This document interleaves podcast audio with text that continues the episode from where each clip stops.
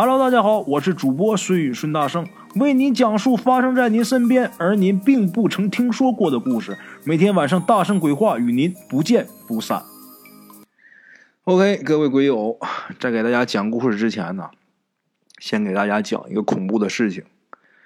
我现在啊住这个地方，就是离我的公司、我的单位大概我步行能有三分钟的距离，就是非常近啊。但是我住的这个楼这个地方啊比较荒，因为我这我这个地方是一个开发区，这边的楼盘呢都是新开发的，就包括我那个单位啊也是新新建的这么一个大厦。我住这地方就是普通的一个居民楼，啊也是新盖的楼。这一片呢之前是一片荒山，那荒山就什么都有，坟呢什么都有。嗯，这边房子刚建完之后啊，因为价钱还比较高。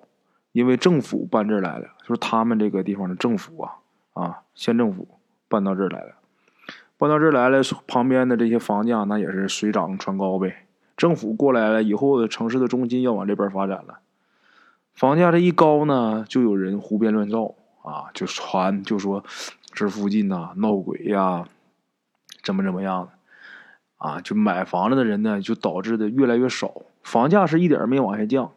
买房子的人呢倒是越来越少了，因此就导致这个地方他妈的特别荒凉。就是每天呢晚上的时候，我就我现在住的这一栋楼啊，它这是一个连排特别长的一个楼，是一梯一户这种的一个步步梯楼，总高是七楼啊，七层。就这个一栋楼，每天晚上我看呐，也就能有那么个三四家灯是亮的，证明是有人住的。其余的房子都没人住。每天晚上我这都静的可怕，静的吓人。对面呢又新开发了一个小区，这个小区人家房子建的比这边规格好，人家在新区买房子又都去那个小区了，就是这边这个楼整个卖不出去了。我住的，所以说我们店里边才在这儿给我们租房子啊。我一个人住了一套三三居室啊，三室。两厅一厨一卫的这种房子，挺吓人的，价钱是便宜啊，但是真挺吓人的。每天晚上半夜，我是用生命在给大家讲故事。前天呢，晚上大前天，我讲故事，讲完故事我得剪辑呀，啊，我得做后期。我正在给大家讲故事的时候，外面突然间。传来一种很可怕的声音，就在我的窗外啊，一直有人在喊：“DJ 开门，开门呐！DJ，DJ 开门，开门呐！DJ。”我当时心都快跳到嗓子眼了啊！我这个故事，我正在听我自己的音频嘛，我在剪剪辑嘛，这边听着我的音频，外边声音在喊着。后来我就把我电脑静音了，我就仔仔细细的听着外边一直在喊。脑子在飞速的旋转，大脑在飞速旋转，想的是什么？第一，绝对不会是我的同事，因为这个声音我很陌生。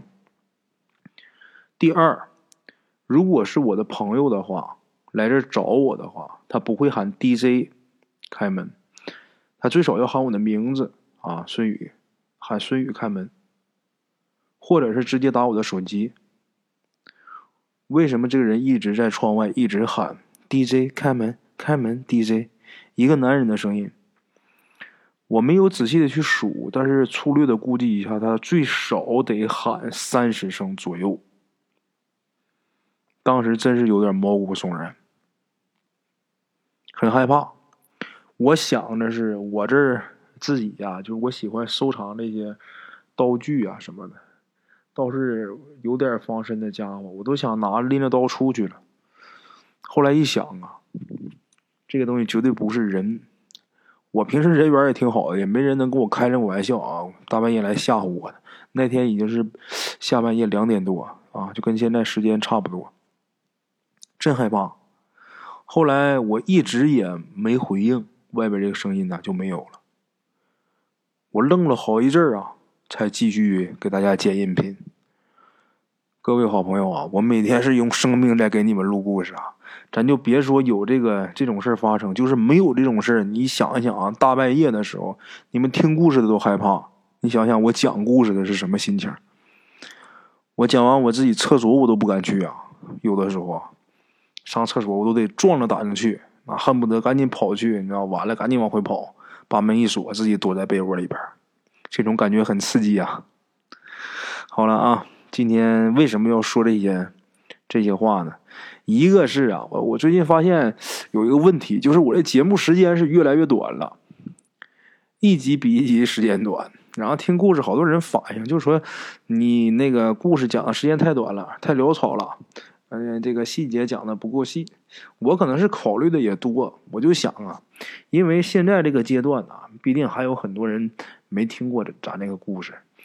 一每天这些天都在涨粉儿啊，新朋友有很多，加微信的也都很多，也都是自自从这个《神鬼妖狐传》啊上线之后，呃，这个听众才越来越多的。我就怕我这故事说的太墨分，到时候人家不愿意听，我就想着一集一集吧，让它短一点啊，精精简一点但是后来又一想，我估计人家要是喜欢听的话，你就是哪哪怕是废话多点、墨粉一点，人家也愿意听。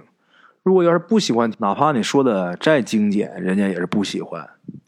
所以呢，今天我想了想，这个故事这个东西吧，我我我的观念，我的概念是越细致越好啊。咱倒不是说墨分呐，这东西就就像郭德纲先生说的，咱们听的呀是这个细腻劲儿啊，不是说汤汤汤把这故事一讲完就完了。所以说以后这个故事里边，我可能会。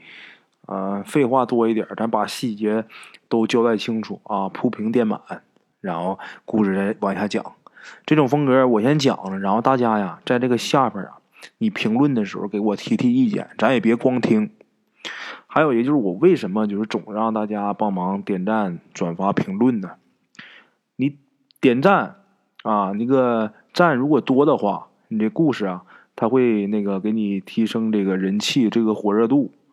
你那个评论呢，一多的话，评论一多的话，我这个排名在喜马拉雅里边，就比如人家一搜索这个关键这个鬼故事啊什么的，我这个就显示的就会往上排。你评论的越多，我排位越靠前。然后转发是为了干嘛呢？都是为了点击率和这个完播率。就是你这个故事如果点击率越多，你这个曝光率就越强越大。就是评论的越多呢，你这个曝光率也越大。大家记住啊，有好多人加我微信呢，啊，那个我要点赞，我要，我我我也没说啊，我也没好意思打击人家。其实点赞这个东西，我是指让大家在这个喜马拉雅 APP 里边给我点个赞，不是说跑那个我 微信上给我点赞去，那点多少没有用啊。大家听故事的同时啊，就是在您不费手机、不费电、不费流量的情况下，你给我点点赞，然后愿意评论的，你就下面给我评论评论啊，甭管好的坏的吧，您说几句，每一条评论我都能看得到啊，每一条评论我也啊尽量给大家回复啊。这件事情呢，还得多多的拜托大家啊，拜托咱们各位老铁们。好了啊，开始咱们今天的第一个故事。今天这个故事的主人公呢，给我提供故事的这个人呢，叫做思雨，这个名字听着挺好听的吧？哈，跟我这差不多。我叫孙宇啊，哈，他叫思雨，姓什么他没说，我也没问。哎，思雨这名听着像一个女孩的名字啊，但是他是个大小伙子啊。他跟我讲啊，他的家是在哪儿呢？他的家呢是在湖南。他说呀，在他十八岁那年呐，经历了两件非常恐怖的事情。咱们一件一件的说啊。首先呢，那是一个夏天，他们湖南的农村呐，一般都是那种自建的三层楼啊。不知道大家有没有来过南方啊？家家都是那种，要么是三层楼，要么是二层楼，反正是房子盖的都高一点为什么盖的高一点啊？因为天太热，夏天的时候啊，南方这边特别热。过去呢，也不像现在条件这么好，都有空调啊，怎么样的？所以说他们把房子建高了。你住在高的地方，你窗户一打开，哈，过堂风，哎，特别凉快。但是在咱们北方啊，在我们北方这个地方啊，就是房子建的要稍微矮一点矮一点它不不是那么高，因为咱们属于塞外，是吧？塞外风高不住楼，什么意思啊？东北那边风大呀，不愿意住太高。当然呐，现在倒是家家农村也都是小二层，是吧？小二层，我还见过那农村三层的，我还见过有一家啊，我在家的时候见过一个挺可笑的事儿。那农村盖盖房子都比着盖，你们家不盖二楼吗？我们家盖三楼。你们家不盖三楼，我们家盖四楼。我就见过有一家那个房子盖的跟小区似的，他们一家一共三口人，你啊，一共三口人建了一个六层楼，六层楼啊，你你知道，而且这个房子的跨度还特别大，就是东西特别长，南北也挺宽的。那房子一看一看啊，就跟一个小区似的。我就想，这没有必要啊，房子这东西够住就行了，你弄那么大，你给谁住啊？给鬼住啊？对不对？没有那么没有大用。但是这玩意儿，农村这东西就是，哎，这个习惯真是不太好啊。我们家也是的，我家现在我自己也有房。我在农村，我爸爸自己在家盖那个房子，花了几十万呢。在在农村呢，建个房子花几十万，也是楼上楼下啊，弄得跟别小别墅的，小别墅一样。我们那家家呀，都都都是这样，人家也都盖成那样，连你也不能盖一个比别人差的呗。反正我觉得没有必要。但是老爹老妈。怎么说呢？他们说盖的时候啊，我也不太同意。后来一想，人家也累一辈子了，是吧？也想住好房子，那你盖就盖吧，就这么的。那是我爸我妈，我们家也那么盖的。说说的有点远啊，咱这说说把它说细腻点，这有点太细腻了。就一个房子费这么半天话，咱继续讲。思雨家呀，就是在湖南农村啊，自己家自建有这么一个三层楼，然后啊。一个夏天呐，他那天那个夏天太热，那个时候家里边没有空调，就是风扇倒是有，但是吹呀也不借什么劲。所以说呢，他呀就是这一家人到了晚上都都干嘛呀？夏天的时候啊，搬到这个三层楼的楼顶啊，就是顶楼上面露天儿，就是晚上的时候躺在这个楼板上啊，看着星星去睡觉去，因为那风凉啊。你虽然说把窗户打开过堂风，那也你也没有纯粹睡在外边舒服。我不知道你们大家能不能体会到这种感受，反正我是能体会到。我那小的时候啊，夏天的时候热的时候，我爷爷家跟我家就是东西院啊，我就经常去找我爷爷。然后晚上的时候，夏天时候特别热的时候啊，我爷爷就去外边睡。那个台阶啊，用水泥打的光光的啊，非常光溜。在台阶上铺点什么东西啊，就睡在外边。有的时候他院子里边，我爷爷家有一个驴车，记得很清楚。驴车不是有个车斗吗？就在这车斗里边铺点什么东西，咱爷俩啊，祖孙俩就在那儿睡。你别说是真挺舒服，挺舒坦的。思雨这一家人呢，就是睡在这个房顶的上边。他们旁边啊。就是他楼房那个时候，思雨家这个楼房建的是三层的，比旁边的房子要高。然后呢，他能看见呐，旁边比他们家矮的那些家什么情况，他们在楼顶都能看得到。在他们家隔壁，就是住的这个人呐，思雨按辈分来说得管他叫叔叔，没有什么亲戚啊，就是街里街坊的叫叔叔。他们家呢是没有楼房，住的是瓦房，特别矮。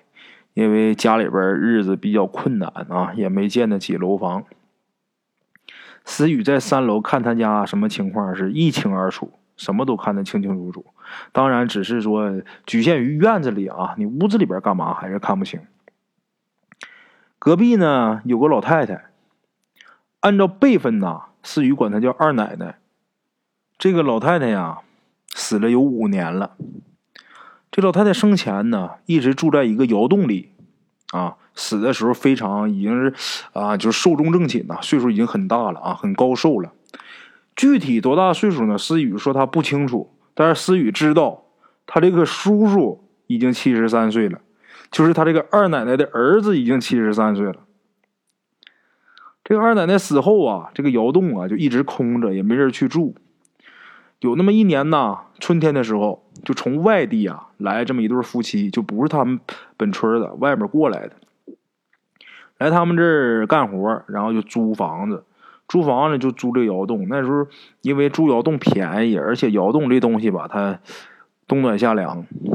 这个东西啊，窑洞这个东西，大家记住啊，不光是西北那边有，不光是陕甘宁那边有。湖南也有窑洞，啊，也有窑洞。他住在窑洞里就有一点好，冬暖夏凉，而且当时啊，租房子特别便宜。怎么便宜呢？你大家你听一下，这么一个窑洞租一个月五十块钱，就这一年呢五百五六百块钱。白天呢，这两两口子啊就出去做点小生意，就这么的就一住就已经住了三个多月，都平安无事。这个事儿啊，发生那天晚上，这个思雨正搁楼顶上啊，跟他几个小朋友聊天呢。这两个小朋友是谁呢？是他的高中同学。一直聊到半夜两点多啊，这时候突然听见从隔壁传来哭声。思雨说呀，他这两个小同学，高中这两个同学啊，两个小朋友啊，不是他们这个村里边的，是别的村的，第一次到他们家来。当时他们呢，就是有点没太在乎这个声音，就就就是觉得，就还问思雨说：“怎么大半夜还有人哭啊？这他妈咋回事？”这个思雨明显感觉有点不对劲儿，怎么不对劲儿呢？这个声音太熟悉了，这是那个死了的二奶奶的声音呐。因为从小到大，这个二奶奶对思雨很好，思雨经常去她那玩儿。她这声音呢，我再熟悉不过了。当时这个哭声啊，就分明就是这个思雨故去的这个二奶奶。思雨当时脸已经吓白了，那心都凉了。这二奶奶都死五年，怎么突然间听见她哭了呢？思雨说呀，当时真是把我给吓够呛。虽然说很害怕，但是我心里很清楚，这个事绝对不一般。我呀，不能跟我这几个同学说。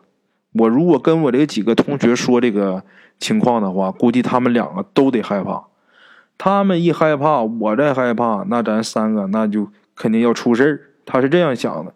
最起码我不告诉他俩，他俩不知道怎么回事。他俩只要不害怕，对不对？我就没什么事可能是这种心情，我也能理解啊。咱们一般情况在遇到这种情况下的时候，也也都会有这种反应。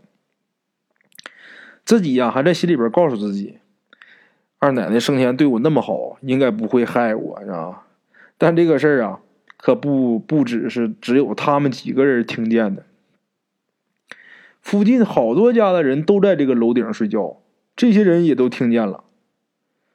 这个窑洞那个院子里啊，那个灯很快就亮起来了。他就看着呀，有几个叔叔，这么几个人啊，就跑到那个那个院儿去了。这哭声啊，还在还在继续。后来啊，这伙人就出来了。这个思雨啊，就是够着脖往那个院儿看，他看见什么呢？那个外地的来的那个不是夫妻俩人吗？那个女的被拉出来了，这个女的呀在哭，这个哭声啊就是从她嘴里传出来的。这个院子里的人呢也不知道怎么办才好，这女的哭个没完，哭不停，听那个声音呐，上气不接下气的。然后思雨这两个同学就说：“哎，这女的看着能有能有四十岁的样子，怎么哭的跟个老太太似的？”思雨心里明白呀，那哪是像个老太太呀，那就是老太太呀，那就是他那个二奶奶，但是他不敢说。后来这个院子里边来了好多人，那个女的就一直在那哭，根本就止不住。他男人呐，就用巴掌啪啪打了她好几下，这女的还是哭。最后啊，她说话了，哭了好半天，折腾好半天啊，说话了。原话这个思雨是不记得了。但是大概的意思是说什么呢？说自己儿子不孝，啊，你们盖新房子了，把我这些东西也不给我往过去搬，然后就必须得让他儿子现在马上来，你马上给我过来。这村里边啊，就当天当天在他院里这些老人就说呀：“你儿子七十多岁了，你这深更半夜的，你不怕他跌了卡了的，是不是摔坏了怎么办呢？那也那么大岁数了。”那老太太挺横，那不行。今天晚上必须来，就现在马上来，要么我让谁让你们不带好过的。说话可横了啊！这老太太呀很坚持。后来大伙啊实在没办法了，就有人去找他这个儿子。他儿子住的离这儿没多远，但是岁数实在太大了。你想想，七十三岁老太太死，老太太死了五年，这老老头也就是说得七十八岁了。那么大岁数，大半夜的是吧？起来往这儿来，走的也慢。过了得有半个来小时。这老太太儿子来了，从窑洞里边啊拿出来一个箱子，这箱子啊是里边放的这老太太生前的一些衣服。跟这个这老太太跟这个老头啊，这其实是是母子俩啊。跟他这个八十来岁的儿子就说：“我在那边都挺好的啊，你都放心吧。过几年呢，你也得过来啊。”跟老头说，啊就像俩人聊天似的呢，那很自然。我就生你气什么呢？你这盖新房子盖那么好，是吧？盖那么大，那你妈这东西在这放着你就不管了，不要了？你把这房子租给别人了，完我这东西也不往过搬，我就生气。我这东西用一辈子的东西，你说不要就不要了。跟他儿子说了一会儿，他儿子就说呀：“你快走吧，人家这身子受不了，人家这孩子这身子受不了。”就指的是老头说这句话是指这个四十多岁这个女的啊，孩子身子也受不了，你赶紧走吧。这老太太也没走，一直等到什么时候走呢？公鸡都打鸣了，这老太太才走。老老太太刚一走，就说了一句：“我走了。”这女的扑腾。就趴地上，过了一会儿啊，大伙连掐人中啊，再给锤子给抹着呗，是吧？再给喂点水，这女的就醒了。醒了呢，嗓子都哑了，哭了一宿，能不哑吗？这回她这这个女的声音呐，又变回来了，又变回她自己这个声音了，但是嗓子有点沙哑。一看见这院子里边啊，围着这么多人啊，都围着自己，吓了一跳。本来就不知道怎么回事，自己又折腾一晚上，再下来一下，这女就生病了。后来也是过了好几天，这女的才缓过来。哎，女的刚一醒，大伙就问她，就是说你怎么怎么回事她什么也不知道，断片了，她一点都不知道啊。然后呢，她儿子啊，他妈说走了嘛，人家岁数大还是明白点啊。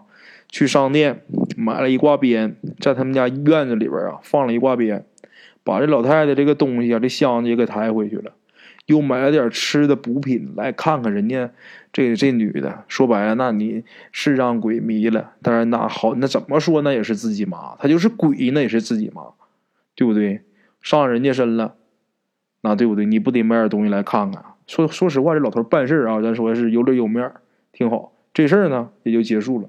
思雨啊，他在回忆这件事情的时候，他说当时啊，我觉得好刺激啊，我第一次看见这种奇怪的事儿。他说：“我虽然说又又又觉得刺激，又觉得害怕的，但是我感觉那个院子里边啊，就是我我爸爸他们，还有这些其他过去看热闹的也好，帮忙也好，这些邻居，他们好像很不很很不以为然呢，都不害怕，而且都很平静的看待这件事情。”思雨就觉得这个怪了哈，这这怎么这这这有鬼呀？这鬼上身呢？这是啊？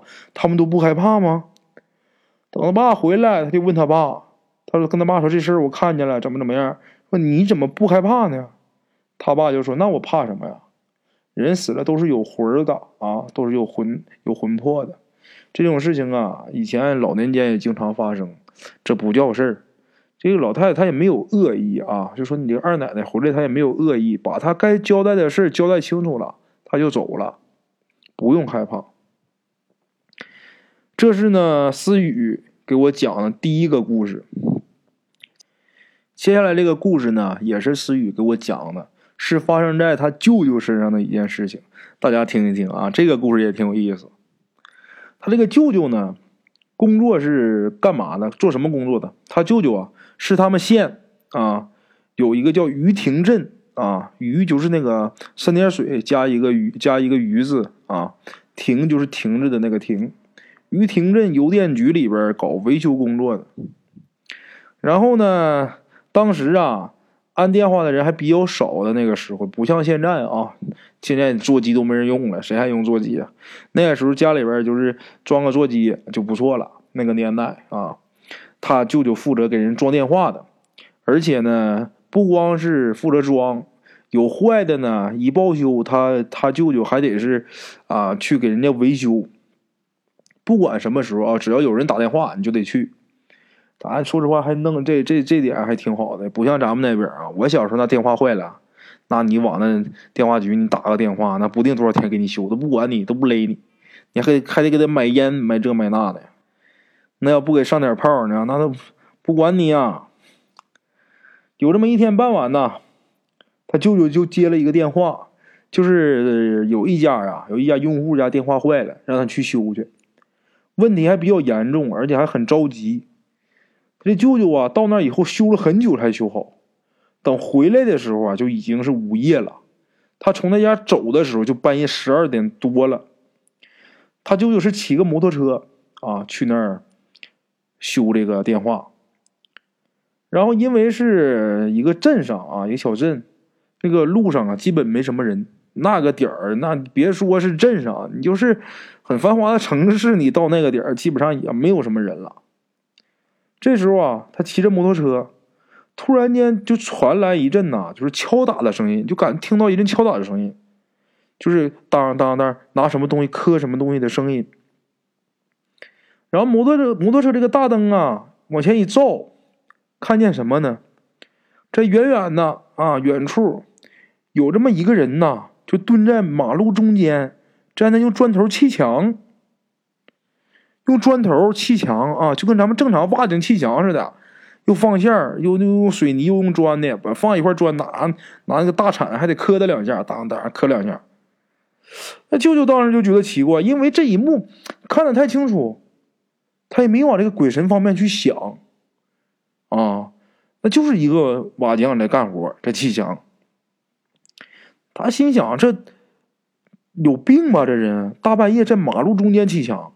而且把这个路啊，有一半啊，就是给已经给堵住了，还有一半啊，还是还是可以过的。他就就心想啊，骑到跟前问问他，那他大半夜跟马路上砌墙是怎么回事哈？这他妈新鲜啊！